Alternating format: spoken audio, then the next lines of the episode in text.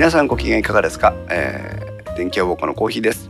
この番組はパーソナリティの勝手な思い込みなどを織り交ぜながら家電やガジェットなどについてゆるくお話しするポッドキャスト番組です。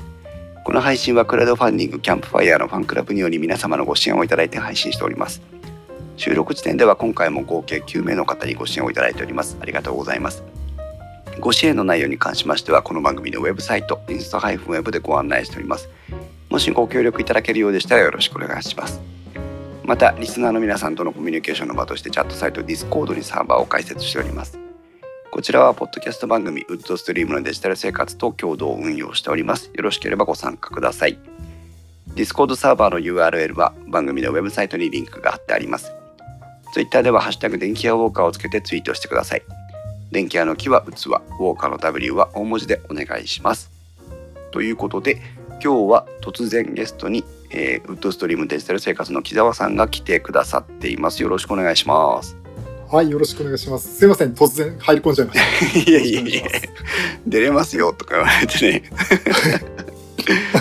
まあそれもあのこうやってライブ配信をするようになった強みかなというふうに思いますけど、えー、今日はちょっと一人で収録できるタイミングがあったのですでに2本撮って収録マラソン3本目なんですが、えー、3本目には木澤さんにもご参加いただいて、えー、ちょっと私コーヒー像の愚痴を聞いてもらおうという回でございます。はいでまあ愚痴といってもあの普段の愚痴ではなくてですねちょっと事件がありましてそのお話なんですけども、はい、実は私あのまあカメラ3人会もやってますからね。木澤さんも私も写真のデータっていうのはものすごい大量にあるとは思うんですが。そうですよね。木澤さん写真のデータって今どれぐらい何ギガバイトぐらい何テラバイトぐらいあります？テラは言ってないけど、ええ。あでもテラ近くなってますね。ああやっぱそうですよね。800ギガとか900ギガ。木澤さん特にあの航空写真とかだと連写もしちゃうから枚数多いですよね。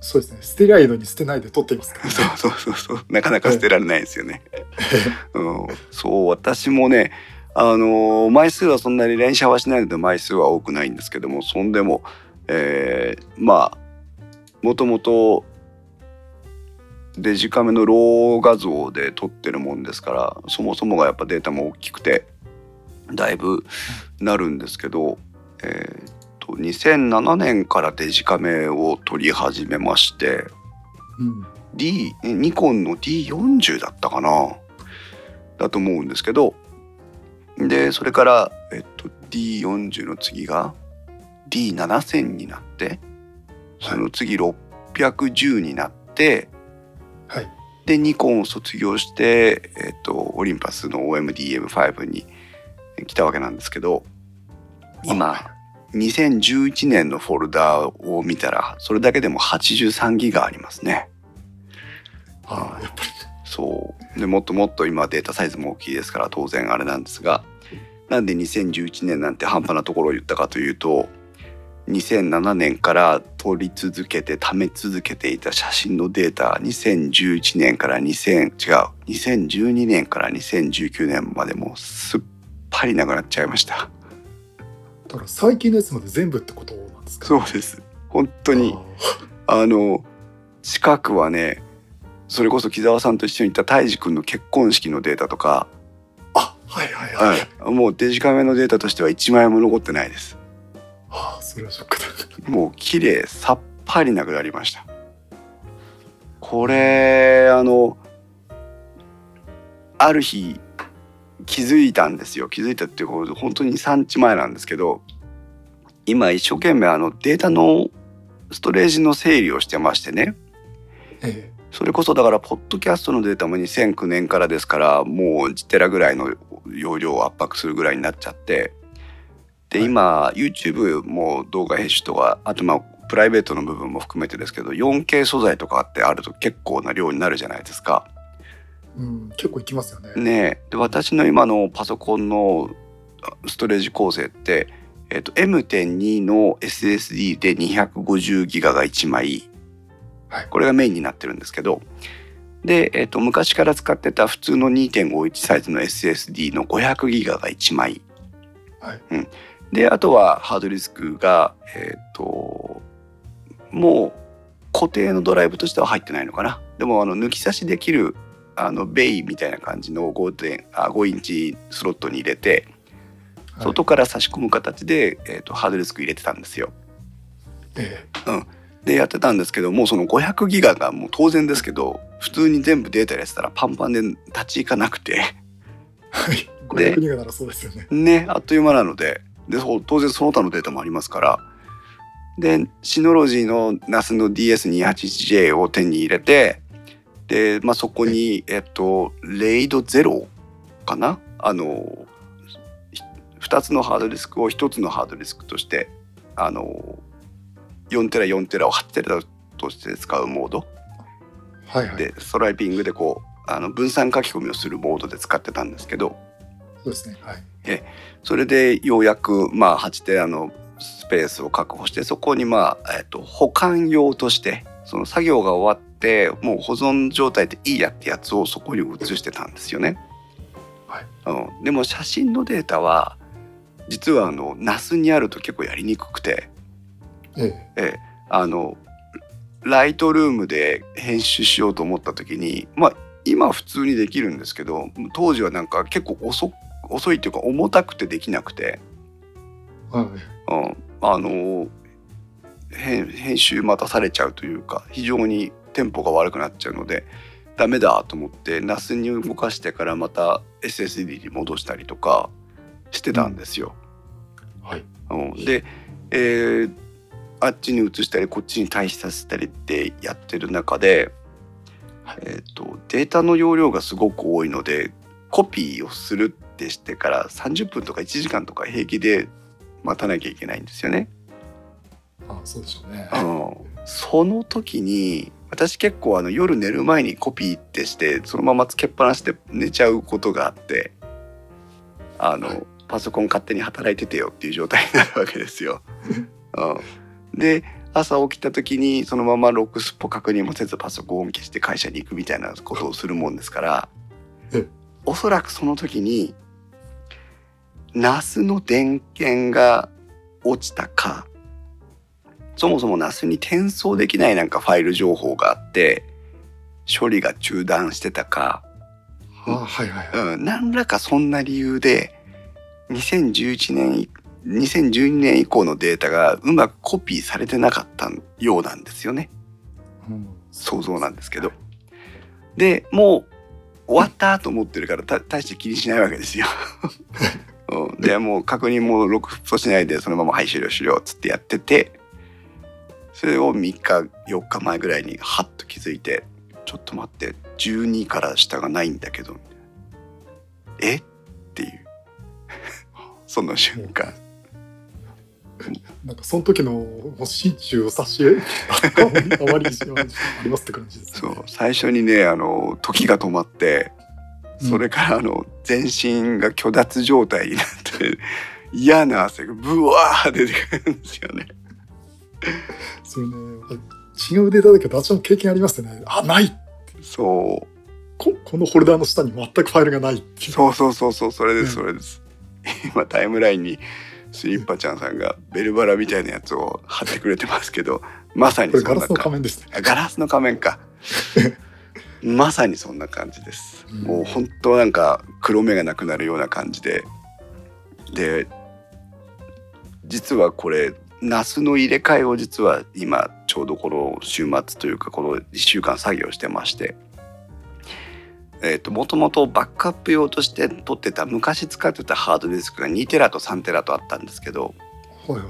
これに一旦もともと NAS に入ってたデータを退避してでえっ、とディスクディスクを入れ替えるみたいな作業をしてたもんですからうん。もしかしたらこの2テラ3テラに写真のデータがある程度バックアップされてたかもしれないんですけどあはい。それも自分で潰しちゃったという。もう完全フォーマットしちゃったんでしたっけあのうんもうだってギリギリいっぱいまで新しいデータを要は退避させてるので。そっかそっか。うん。でその中にはもうすでに写真のデータが失われたものをバックアップしてるわけですから。もともとあったかもしれないデータをわざわざ潰してもうなくなっちゃったデータで上書きしてるっていう 状態になっちゃいましたね。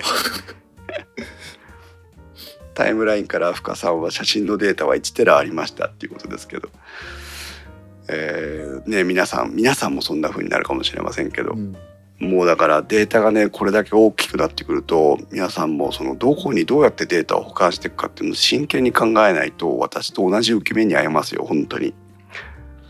でもう寝ようかなと思った時に発見しちゃってで一応あの 木澤さんも番組で特集されてましたけどあのイーザスの,、あのリカバリーとかあるじゃないですか。あリカバリーね。はい、えー私もあの石板持ってるので一応ナスのねあの空いてるスペースに残ってないかなと思ってリデータリカバリーをチェックしようと思ったんですよ。はいはい。ただあのこの今実はシノロジーじゃない別なナスを組んでまして、えー、とそこに新しく4テラあでもともと2テラあごめん。もともと4テラが2台入ってたんですけどそこにもう1テラもう4テラを加えて4テラ3台の構成にしてレレイド5にしたんです。はい。でも刺した時すっごい書き込みしててずっと。1日経っても書き込み終わんないんですよ。はい。で何してんのかなと思ったらあのディスクの状況を確認したらミグレーションをしてますという同期をしてますというふうに書かれてたんですけど、マニュアルとか一生懸命見てたらあのレイドを組んだ時ってセクターの健康状態をチェックするために全セクターに空っぽのセクターに対してゼロ書き込みをするみたいなんです。あー。ほんであのセクターに不良がないかっていうのを事前にチェックするっていうことをしてたらしくて、うん。だから余震場元のデータがあったとしてももうミグレーションのタイミングでゼロ書き込みで完全消去してるっていう状態になりましてあこれってシノロジえっとで新しく組んでるのは実はアサスターというー台湾メーカーの、えっと、エーサスの完全子会社のメーカーのはい。4ベイで10ギガビットイーサができるやつなんです。普通ね皆さんあの我々の家庭内の LAN 環境って1ギガビットイーサが、えー、と主流ですけどもその上のうん10ギガビットイーサができるっていうやつがあってそれにちょっとあの4テラいや4テラじゃないや4ベイモデルで10ギガビットイーサなら編集にいいだろうっていうことでちょうど導入してる最中だったんです。ああそうですね。はい、だからももともとあったバックアップ用に使ってたハードディスクも丁寧にデータを潰しそして、えー、NAS で使ってたやつもおそれを 意図してたわけじゃないんですがゼロフィルであの全部潰しでもう完全にお手上げ状態ただの1台もサルベージできない状態。ですただただの1枚もサルベージできない状態で。あまあある意味ホワイトニングされちゃったって感じなんですもうねあの立ち直るの早かったですよ。あ一一日で立ち直りました。もううん。普通だったら多分ね1週間もへこんでると思うんですけどあのここまで綺麗さっぱりあの可能性もゼロになっちゃうとやることないもんですからね。あそうですね。もう嫌っていう。うん。まあそっか。幸か不幸かあの、まあ、娘が今生まれて3歳になるんですけどえ娘の写真って出かけたりしない限りやっぱ iPhone で今写真撮ること非常に多いもんですから。はい。で iPhone のやつはあの Windows の標準機能のフォトってあるじゃないですか。あはいはい、うんあれであの接続して吸い出してたのであのあそうですね。でね、でそれはあの、えっと、システムフォルダの中のピクチャーに入ってるのではい。あ全くあの動かしようもないというかあの触らずに管理をしてたもんですから、えっと、ここは全部残ってるので、えー一応その思い出は残ってるんです。うん、でじゃあ2013年から2019年までのデータで何が失われたんだって言ったって多分皆さんもお考えになると同じことになると思いますけど何の写真撮ったかなんか一つも覚えてないんですよね。覚えてます？いやーここ直近だとなんとなく覚えてるけど、うん。まあそこまで時間経っちゃうと分かんないですよね。ねあの多分イベントに絡んでるやつは覚えてると思うんですよ。家族でどっかに行った時の写真とかさ、はい。でもそれだってどんな写真だっけって思い出してごらんって言われるとなかなか思い出さないと思うんですよね。まあそうですね。うんだからもういいや。ってこれはもう勉強だと思って。むしろここで失われたことでこの先失わなくて済むんだったらいいやと思って。もうすっぱり気持ちをね入れ替えました。もうショック。それではい。えどうぞごご愁傷様でしたあもう本当にねあのうんそうです。ご足労ありがとうございましたって感じで。わざわざご紹介に来ていただいてすみませんって感じですよ。本当に。ほんで、あの一つ思い出したのが今タイムラインでも、えースリッパちゃんさんが昔の写真はどっかの SD カードに入ったままほったらかしのもありますとかっていうふうに言ってくださってますけど、胎児のお母さんがね、あの SD カードをフィルムのように使ってるんだって話昔電気屋ウォーカーの中で話したことがあるんですよ。ああはいはいはい。あの 何メガか知らないけどデジカメに SD カードを入れて満杯になったらそのまま取り出して新しいカードを入れるという。うん。だからああいうそういう管理の仕方はこういう場合ありだよねとか思いながらあとは今タイムラインフリあの深さんは昔は CDR に焼いてましたよねって言ってますけど本当そうなんですよね。でもこう木澤さんに私もこれうん。どうぞ。私もこれ DVDR に焼いてうん。撮ってありますね。ああ DVD か。であの実家の親に郵送して子供の写真だけ送って。おおでももう最初の何年間分ですけどね。なるほどオフサイトうんそういうことがあって仮にこっちが完全になくなっても大丈夫なようにはしてた時期はあります、ね。ああすごい。うん、私もねこの事件以来でバックアップってどうしたらいいんだろうと思って毎日考えてるんですけど一番最初に考えたのはやっぱ DVD ですよね。だけどあ、うん、DVD って4.7ギガでしょ？そうです。4って私今2011年のやつの写真の容量を調べたら2011年全体ではえーっと何ギガぐらいあるんだろうこれ。今 Windows が一生懸命計算してますがえーっと80ギガ83ギガあるんですよ。あそうすると1年分を DVD に焼こうとするとえ？に20枚ぐらい必要ってことか？20万ぐらいねえ、お20枚かと思いますよねやっぱり。あの1回撮った分を1枚焼いて誰かに送るって今の木澤さんの実行実家に送るっていうのは、それはなんてことないしあのうん。すごくいい方法だと思うんですけど、ばうんそうかって。じゃあ毎回焼こうかってそうだね。毎回取ってきてハードディスクに移すたびに1回焼いとくっていうのは確かにありだな。でも1年でディスクが20枚？うん？みたいなね。そんでだその次に考えたのがブルーレイ、はいはい。えーブルーレイディスクだとまあそのディスクの種類とかにもよるんでしょうけど、えーっと場合によっては1枚で120ギガぐらいは入りますよね。確かね。通常だと25ギガぐらい、25ギガとか50とか。あんま持ってないんで分かんないです私もそうそう持ってないのは分かんないんですけど確かそれぐらい入ると思うんですけど、え。ディスクもやっぱりあのー今度心配しなきゃいけないのはドライブが確保できるかどうかだと思ってるんですよ。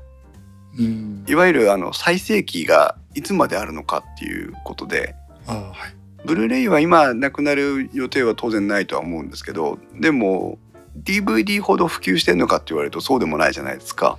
そうですよね、うん、そうするとじゃあこの自分のパソコン構成の中でいつまでブルーレイディスクまあライターとかリーダーがある状態が維持できるのかなと思った時にもうノートパソコンなんてディスクドライブついてないのは当たり前ですし、そうですそうです。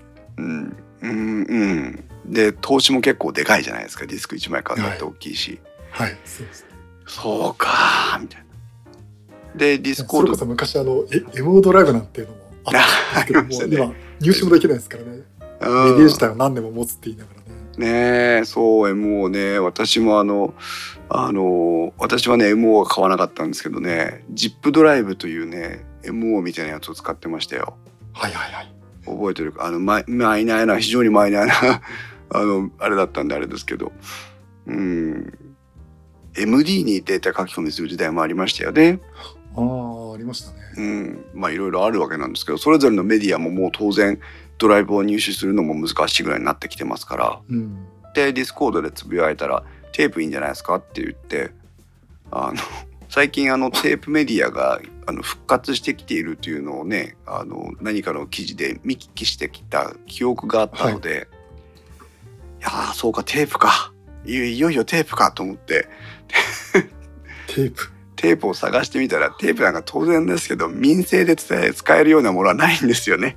え。高いし。あの、多分、ディスコードでテープどうですかって言ってる方、プロの方ですから。あそうかそうか この人はプロだから言うよなと思って。そうなんなら払い下げてくれよと思ったんですけど、テープダメじゃんと思って、ううんん、そうあのね、テープは、はい昔、あの、ちょっと前に、あの、ウイルスサーにありましたよね。あの、ランサムウェアの。はいはいはいあれって、その、撮ってるハードディスクとかのいろんなメディアに上書きをして暗号化してしまうっていうのがあって、えええテープなら上書きされないからえ？え大丈夫だっ。どどうしてあデータだあけしかない。れないっていうか、うん。あの結局ハードディスクとかの内容を読んで、うん。暗号化して書き込んでしまうっていうウイルス、うんうんうん。まマルウェアだったんですけど、うんまあ、テープだとまあある程度こう保存はしてくれるし。ああとあれか。書き込み防止とかにしておけばそれまでだし。あまあやり方いくつかありますしね。だからテープだとこうカートリッジを交換してっていうのを、まあ、ちょっと昔の話なので今違うかもしれうないですけど、ん。まあでもねあの交換できるのが。いいよねっていう話を。そうだよね本当に、えうん、でテープのメディアもね昔と比べてね相当になんか質が良くなってるらしいんですよ。調べてみたら。えはい。あの我々が思っているようなもんないらしいですよ。だから長期に大量大容量のデータを保管するには今テープが一番いいらしいんですやっぱり。うん。いいみたいですね。でもね お前は本当にどこに行くんだって言われちゃいますからそそれもできず。ううん。結局あでクラウドに上げてますっていう方も結構いらっしゃって今の時代。あのね木澤さんだとワンドライブでしょうしあとはそうう、ん、Google、Amazon、iCloud いろんなものがあるんですけどはい。まあね場合によってはあの劣化コピーというかあの画像サイズを圧縮してアップロードしてるなんていうサービスもありますしね。はい。でも、うん、わざわざなんかクラウドに上げるのもまあうんどうなのかなとかっていうクラウドに上げてもね何テラってその毎月の維持費の方が高くなっちゃうからクラウドに上げたり下げたりするのも現実的じゃないなとか思いって結局まあハードディスクにうん保存するしかないよねっていうのがうん。今一周回って帰ってきたところで。で最後に悩んでるのが私先ほど番組の冒頭で言ったんですけどパソコンの、えー、とハードディスクはもうゼロでただし、えっと、5インチベイに外からあの差し込める、えーあの脱着ベイがあるんですよ。あありますね、うん。はい。それがあるので、えっと、ガチャッと差し込んで今ななぜかなぜかホットスワップができない状態になってるんですけどはい。一応ホットスワップができればガチャッと差し込んで書き込んだ後 USB をあのアンマウントするみたいな感じで、えっとハードディスクもアンマウントして出せるのでその方法でいくかでもバックアップってやっぱりこう自分が思わない時に自動的になってるのが一番効果的じゃないですか。そうですね。能動的にバックアップをしようと思うから忘れたり面倒くさくなっちゃってやめたりするわけでしょ、うん。うん、だからあの自動的にバックアップがある程度1週間なら1週間1ヶ月なら1ヶ月に1回バックアップがされているっていうのがいいなというふうに思えばやっぱり NAS に帰ってきちゃうのかなというふうに思っていて、うん。じゃあまあ今まで使ってた 218J があるので 218J をおデータバックアップ用の NAS としてぶら下げるかみたいなところに戻ってくるんですけど、で NAS でバックアップを取ろうと思った時にじゃあレイド構成はどうすんのっていう。はいはい。バックアップが今度で冗長性がないというかそのアクセスできない状況に陥ってはバックアップの意味ないじゃないですか。そうですね。うん、じゃああのレイドじゃなくて JBOD そのあ一つの束として使うだけっていう状態にするかとか思いながらあれならねあのディスクをまたいでいない限りどちらも普通のディスクと同じ扱いになっちゃうわけですから。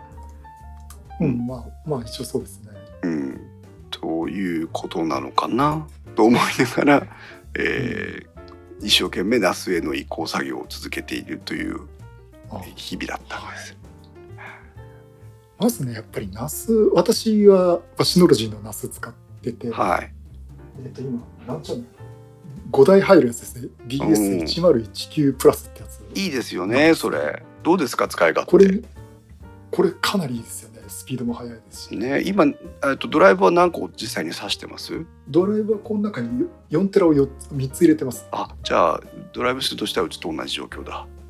ええ。であ。SHR ってあのシノロジーはい。レイドっていうやつで、まあ後で拡張もできるんだけど実際その、えー、4テラよ3つなんでそのうちの2つ分ですね。だからうん。8テラ弱ぐらいが使えるっていう状態で使ってますけどね、あのシノロジーのいいところはやっぱあの S, S シノロジーのレイド構成があれいいですよね。柔軟性高くてね。うん。これ結構いいですね。後ろ後でこう追加していけばそうそうそう。増えてきますしね。基本はレイド5ってことですよねあれね。えーっとねあ基本今レイド5ですね。ですよね。なんだけど、うん。その拡張したり差し替えたりっていうのがそのシノロジー側の OS のお作法ですごく便利になるのがその SHR でしたっけか、SHR うん。はい。あれはいいなと。あの他社製を使ってみても、他社製はあの私が今段取りしてる朝スターというやつは普通にレイド5をやってるんですけどはい。別にあの不都合があるわけじゃないですけど別にただのレイド5なので、はい。うん、あのシノロジーのやつは容量違いのディスクも上手に活用してくれるんですよね。そうですね。あの使える部分だけ使って余ってる部分は次に備えるそう。だけど普通のレイドっていうのは一番容量の低いところに引っ張られて全部容量計算されちゃうのでうんとか思いながら。まあそれはちょっと余談ですけど。うん。木澤さんその写真のデータって今そのバックアップとかってどうかしてます？はい、あのー今はメインははシノロジーのナスです。今言った1019プラスってやつに入れてます、い、うん、であのパソコン本体はもう SSD ってあの M.2SSD しか入ってないんで、はい。データはほとんどあのワークエリア的にしか使ってないんです、うんうんうんであとはその内容をあのワンドライブ for ビジネス。おー。はマイクロソフトワンドライブにバックアップ取ってまして。ワンドライブ4ビジネスか。そうか。はい、まあ、オフィス365のやつですねあー容量上限ってどれぐらいなんでしたっけ？えーっと一番上のグレードで1人ワンユーザーあたり 5TB までう。わーそんなにあるんだ。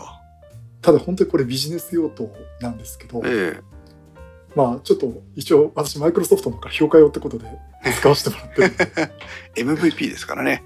あそうです。ね MVP ええ。の枠で使わせてもらってるんで,、そうかそれはいいですねでもしくはそのコンシューマー向けの普通のワンドライブでも、うん、えっと、1TB までっていうのはまあ有料ですけどね。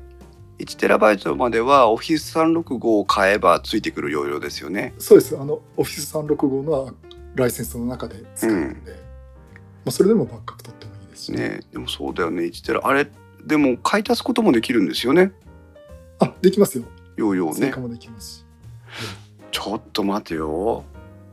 ワンドライブはクラウドの中でも結構安いんですねそうやって考えるとえね。ーっとね、うん、まああとオフィスとの親和性がいいとかっていう話うになってくるんんですけどね。で私シノロジーのナスにあのクラウドと同居させるっていうアプリがあってええそれで同期もさせてるんではいまず両方同期取ってるっていうのとなるほど。あとシノロジーのナスもう一台持ってるんです 216J っていうのを持ってまして、ええそれは余ったディスクで今3テラぐらい余ってるディスクをそっちに突っ込んでてそこにもバックアップを取ってるんです、ね、あなるほど。じゃあ、うん。まあ正服予備っていう感じだね。そうですね。で取ってるデータは全部じゃなくて本当あの写真のデータですよね。うーん。やっぱり一番重要なデータなんでやっぱり子供の生まれた時からの写真があるんで。そうですよね。本当にね。ね。なくしちゃいけないと思ってうーん。私もだからね一眼レフのものだけだけど3年分を失ってしまったっていうのはやっぱり相当ショックでしたけどまあそれをねなんとかリカバリーしていきたいけどあーこれいくらで買えるんだ？木澤さんわかります？ワンドライブをあのデータ枠を増量したらいくらかかるのかって今わかります？あちょっとねパッとわからないな。私もちょっと今調べてるんですけど。月1000、うん。いくらだっ結構小刻みに増量はできるんですよね。最大2テラなんだそうは言っても。ああ。ーでオフィスさんとかオフィスさん6個のページを見ればいいんだな。これの。あとあの写真をよくやってる方ははい。あ私のお世話になってる皆さんは、ええ。もうアマゾンのあのアマゾンプライムのあの写真のバックアップですね、写真ので画像データであれば無限に無制限に撮ってくれる。無制限無れ無制限無劣化なんでしたっけかえそうですそうです。へえだからアマゾンに上げてる人は結構いますよね。無制限無劣化。ええ。あそう。はい。そうか。うーん。じゃあ写真だけはそっちっていう手もありますね。ええ。だからそのためにアマゾン契約してる人は結構。ねアマゾン。私の周りでは結構いますね。アマゾンプライムはねあのお買い物とかする人は普通に入ってたりすることもあるでしょうから。まあビデオも見れますしね。うんそう、ん。そうですね。ああそうか。あ。そっちの手もあるのか。うん。でまああとあんま偏見持っちゃいけないんだけど Google にはちょっと上げたくないなっていうのは私はありました、うん。うん。えっと Google は容量無制限にするときは圧縮されちゃうんじゃなかったでしたっけ？あれは確か劣化、うん、劣化っていうかね圧うん。縮されちゃうはずですよね。あとはね 個人情報というかそういう意味で多分木澤さんは あの避けたいというふうにおっしゃったんじゃないかなと思いますけど。ねえそれは確かにね。うーんとそうか写真だけを考えれば NAS とかあるいは USB なりなんなりのハードディスク接続でのバックアップ以外も考慮にあるなという感じですね。うんうんそう言われてみると。そのやっぱり最初あのコーヒーさん NAS にデータ入れておくとライトルームで編集するとき時間がかかるっては言われてましたけど、い。うん。あれ私も初めそれで悩んでたんですけど、えあのカタログファイルってやつだけを SSD に入れてええ。写真本体は NAS に入れてる状態でやってるとええ。え。割とこうキャッシュに取り込んでくれてまあ全然スピードは問題なく使えますね。ああそうですか。ええ。えー、あじゃあそれやってみよう。今カタログは SSD 上にあるはずなので。ああはい。じゃあちょっと新しい環境でやってみようかあの写真データだけ NAS に移してしまって、なうんそうしたら一回ライトルーム上はリンクが切れたって表示になるんですけどうんこの写真ファイルはここですよってフォルダ一例示してくれるとあここら辺だって一斉に移動してくれて、うんうんあのうん編集できるようになりますんで、うんなるほどね。確かにあれ慎吾さんも確かそういう方法を取ってたかなと思うんですけおど。おじゃあよりでかいデータを扱ってる人も同じ方法やってるんなら 間違いないですね、はい。あのやっぱり写真でお世話になってる方も相当なあのほとんどププロに近い方がいるんですけど、えその方もあの私よりもっとすごいシノロジーのナスの例を持っててですね。ー、えそっちにデータを置いてあの基本的にはローカルのハイエースディスクでカタログファイルを置いてると。うん。あじゃあ十分実用できるんですねそれでね、ええ。ええ、それもぜひやっていただくとなるほど。ですね。そっか。じゃあちょっとどっちか。まあ別にコスト的にかかんないからどっちもやってみてもいいかもしれないな、うん。ああ深さんもあ今あ木田さんが説明してくださった方法をやってるようですね。ですね。はい。うん、まあいずれにしてもあの NAS はよくクラウドと直接連携をしてくれる機能があるのであのパソコン作業に負荷をかけずにパソコンにあるデータをクラウドとリンクできるようになるからそれは確かに便利ですよね。私まだ実際そのドラッグボックスとかワンドライブとかの連携機能はまだ使ったことないんですけどそれはバックアップとしてはやってもいいかもな。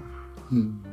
うんまあそんなそうだよねクラウドかまあ NAS にせよ何にせよ外付けハードディスクかっていうまあ二択でしょうね結局はね。ああ、そうですね。ねえ皆さんも私の手痛いデータ損失をあのいい機会に皆さんもバックアップをしてくださいね。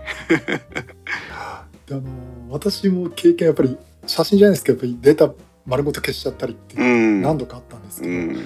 大体そういう時ってディスクが壊れた時じゃないんですよね。あコーヒーさんと同じようにファイルを整理しようってこっちからこっちにあ。コピーしよう移動させようってやって移動元も移動先も消しちゃったっていう。ねえほんとなんかやっぱりそれねなんですよね。あの普通にコピーとかなんとかしてる時は何とも思わないんですけどこうデータをあっちからこっちに動かそうとか整理しようとかっていうとなんでこんなに間違えるんですかね。もう、私はあの今回のことをきっかけに、えーと、データフォルダ間のデータの比較をするソフトっていうのを入れてみました。あはい。えー、ウィンマージというフリーソフトなんですけど、はいはいはい、調べていただくと逆に言うとほとんどそれしか出てこないぐらい有名なソフトですけど、まあ有名ですね、えー、ご存知ですか？木澤さんこれ。あもうかなり有名。うん。このオンソースだったかな？はい、うん、ウィンマージを入れてでまあ初期設定だとバイナリーレベルでファイルの比較をしちゃうのでべらぼうに時間かかるんですけど、はい、あのファイルサイズとタイムスタンプだけを比較するっていうモードにするとあの1ギガぐらいあ1ギガじゃないあの100ギガぐらいのデータはもうパッと終わってしまうぐらい高速に動いてくれるんですが、はい、これであの一応コピーが終わったファイルを、うん、と比較して えー、データの漏れがないかとかっていうのをチェックをするように今はあのこの特にこの作業中はやるようにしましたけど、はい、うんなんか木澤さんに言ったらそれはあのエクスプローラーでやるから悪いんだみたいな話でしたけど。何でしたっけ？エクスプローラーでやってると、ええ、例えばファイルがなんか権限の絡みでコピーできなかったりとか、うん、あとやっぱり大容量のファイルとかたくさんのファイルってコピーすると途中でこけることあるんですよ、ね、そうですよね。ええ。うん、で作業途中でどこまでやったかなってシャットダウンしちゃったってまさに今回のケースそうなんですよ。あありまして、うん、だから逆にそうなると私の場合もコマンドラインコマンドプロンプト差し上げたロロボコピーってコマンドを打って、うん、あのもう本当に実行するの終わるまで目で見て、うん、文字でコピーしてるっていうのが分かる終わるまで見てからやるって感じ終わらせるって感じですよね。ロボコピーっていうのは Windows 標準の機能の一つなんですかね。あ標準で入ってます。使い方難しいのかなと思って、まあ、実はちょっと試してみたんですけどあれからそうでもないんですね。そうですねあのこれコピーコマンドと同じような感じであとはミラーリングするってことこのフォルダとこのフォルダの内容を同期させる同じデータにするっていうオプションもあるんで、うんうん、あれしかもバッチファイルにできるんですよね。あそうですそうです。タスクスケジューラーに入れる入れて実行を定期的にやらせるとかですね。ああタスクスケジューラーね。でそうかそしたらバックアップ用のフリーソフトとか入れなくてもそのバッチさえ組んでタスクスケジューラーに入れられるだけの知識があれば、あはい、スケジューリングして自動的にバックアップっていうかミラーリングができる状態に持っていけるってことなんですね。あその通りです。うんですから今さっき私が SSD にやる入れたっていうライトルームの,、はい、あのカタログデータも1時間に1回このタスクスケジューラーで NAS のバックアップ領域にコピーとかでやってます。すごいな1時間に1回。そうか。もうねロボコピー自体は非常に軽快に動いてくれるような雰囲気でしたしうん、バッチに行ってタスクスケジューラーにというば何にも意識しなくてもバックアップがずっとできるっていうことですよね。そうですね。使ってる間コピー取ってくれる。うん。それがいいかな。でこのロボコピーのロボってロボットのロボじゃなくてロバストコピーって要は堅牢性の高いコピーってああロボットコピー取ってくれるんですよ。ロボットじゃないんですね。ロロボットじゃないです。ロボコピーってみんなロボットで自動化ってそうじゃなくてロボストコピーっていう堅牢性のことを言うんですねロバストって。はい、へえそうか。から確実にコピー取ってくれるんで、うん、でエラーになったらちゃんとエラーで止まってくれますしね、うん、リトライもしてくれますし。うん、そうか、うん、そうしよう。それでいこう。まあうん、まあ、詳しくはあの私の番組で第183回を聞いていただくと。183回ね。木澤さんがロボコピーの特集してくれるんだなと思ったらもうやってましたっていうオチでね面白かったですけど。なんかもう6年半前ぐらいにこの話をしてました、そういえば聞いたなとか思いながら。うん、うんそうかそうか、うん、これね木澤さんにねもう一つ質問なんですけど、はい、今回ちょっとそのデータをパソコンから NAS に移動する中で、えーと、はい、移動ができない現象があったんですよ。うん。でね何かというと、はい。音楽ファイルだったんですけど奇妙な話ですよ、おそらくわからないと思うんですけどえっ、といろいろあの ID なえ ID3 タグでしたっけか？その曲名とか歌手名とかっていう情報をきちんと入れた状態の音声ファイル、えーそのファイル自体は何も別に、えー問題がないはずのものなんです。はいでえーそれを一つの、えーとフォルダーに例えば14曲入ってたとしてこれを、えーと NAS にコピーペーストしようとすると、えー何テラも容量空いてんのに、えー、とコピー先の容量が不足していてコピーできませんって言ってディスク容量が満杯だって言って蹴られちゃうんですよ。ではい。は？と思ってえっ、といろいろ試したらす全てがその法則にのっとってるわけじゃないんですけど、えーとうん。1曲目以外はコピーできるんです。なんだと思います、曲目以外。うん、あのよくあるケースって本当に容量がない足りないんじゃなくてファイル名ファイルネームとかあとフォルダー名まで入れたファイルネームが長すぎるとかですね。長すぎるか。うん。そうか。あとはまあこれ今今時ないんですけどその混じっちゃいけないコードが入ってるとかですね。うん。まあ、それはまあ今時ないんですけどね。昔はあったんですね。あのー金属文字が入っていることは私も一番最初に思い立ってええあのピリオドを消してみたりクエスチョンマークを消してみたりあのカッコを消してみたりいろいろファイルネームはリネーマー使って整理したんです。これを機会にいいやと思って。はい。それはああらかたやったんですけどそこは無理だったんですね。あだけどそうかファイルネームね。うん、結構フォルダー名が引っかかっちゃうってこれあのバグだったり結構不可解なことってまたそういうのあるんですよね。うん。まで、まあ、結局アートワークが邪魔してんのかとか思ってアートワーク消してみたり散々やったんですけど無理で。で何をしたかっていうとえっ、とね50ギガぐらいあったんですけど、はい。えっと全部を圧縮ファイルにしちゃって一つの。はい。はいはいはい。で圧縮ファイルで NAS に送ってで NAS 上で展開したという。あはいそれであの全部無事にいけちゃって。だったらいいんじゃね？と思思ったんですけど。ダメ。あそれねフファイルネームと言ったさっき言ったんですフォルダー名も含めたファイルネームになんか問題があるかもしれないですね。あ途中のそのまあいろ結構深めの階層になってるのではい。そのどっかのフォルダ名に何かが問題あったとか、はい。うん、かもね。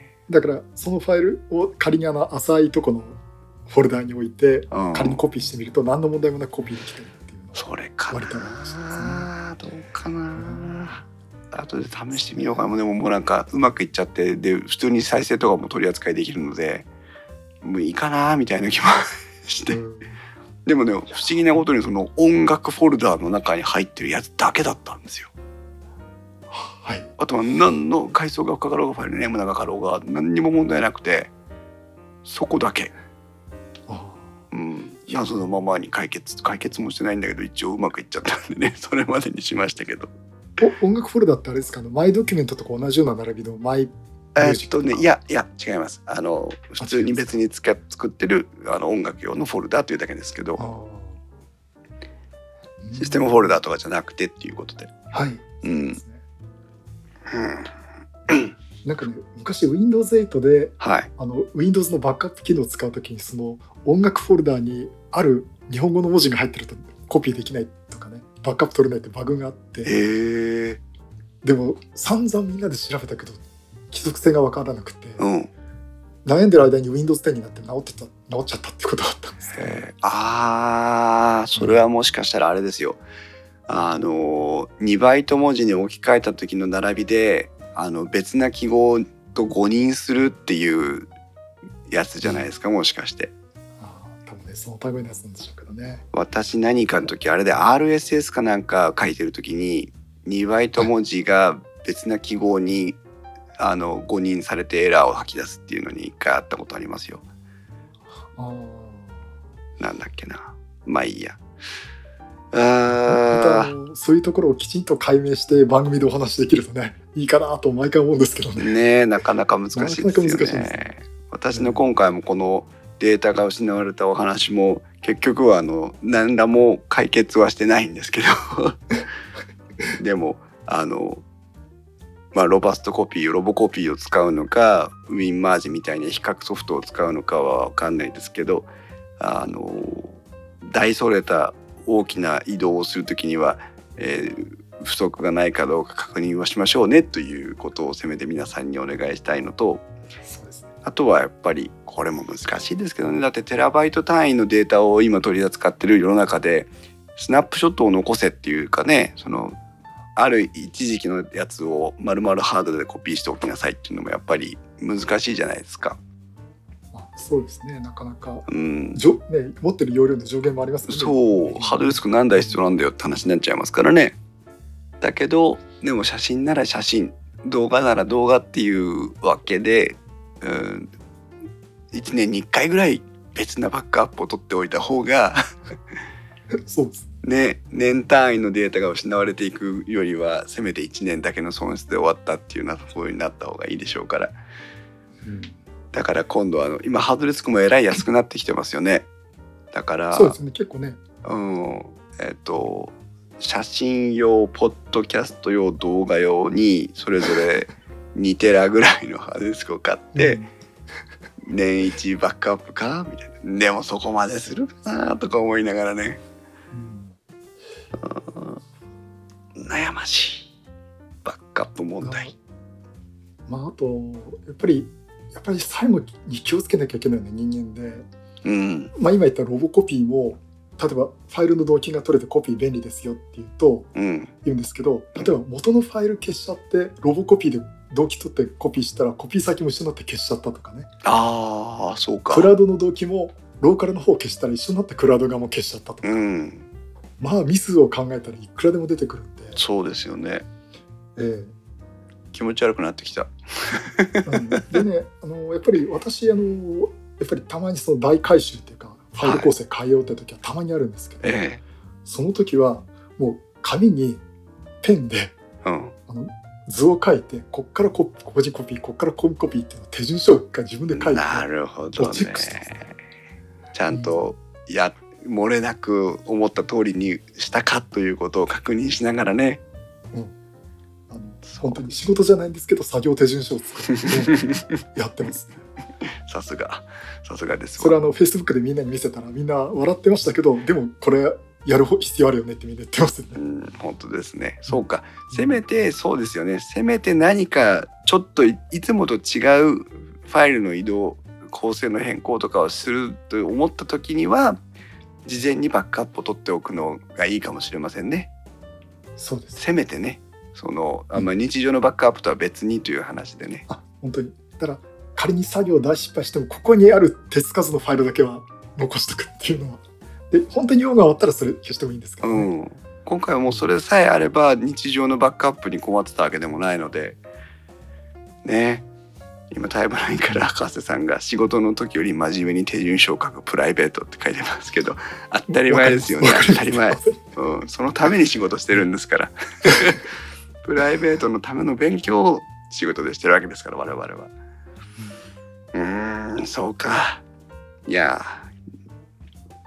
うん、さっき木澤さんが言ってましたけど私も今までの人生で何度かあるこのデータの損失みたいなあのねやつを振り返るとあーハードディスクが壊れたとかっていうのは確かにほとんどなかったなっていうほとんどが人のミスだったなっていう。そうそ。う1回だけかな。ウイルスにかかって中国にいた時代ウイルスにかかってあのあ全滅したことありましたけど、ええでもそれ以外は全部人為的なミスだったな。私もディスク壊れたって1回か2回ぐらいなんですよね。そうですよね。ええ。うん。本当そうなんですよね。私もカラカラ音がするようになったとかっていうことは一回も経験したことないな。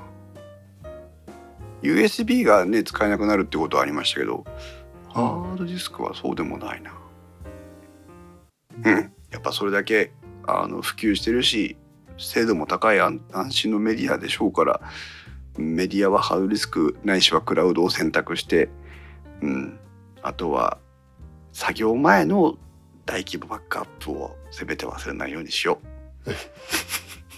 それにつきますね。はい、という私の、えー愚痴および、えーなんて言うんだろうな。復讐というか戒めというか私も改めて肝に銘じます。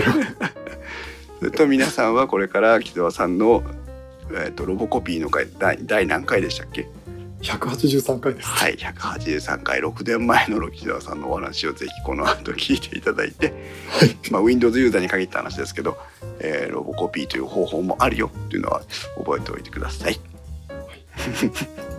はい えー木澤さんすみません突然ありがとうございました愚痴聞いていただはいい、てこちらこそありがとうございました。電気屋ウォーカーに関する感想は Discord または Twitter で「ハッシュタグ電気屋ウォーカー」をつけてお願いしますまた Windows に関する質問は直接木澤さんにお願いします それではまた次回の配信までさようならす。さよなら。木澤さんありがとうございましたあ、はい、どうもありがとうございました。はい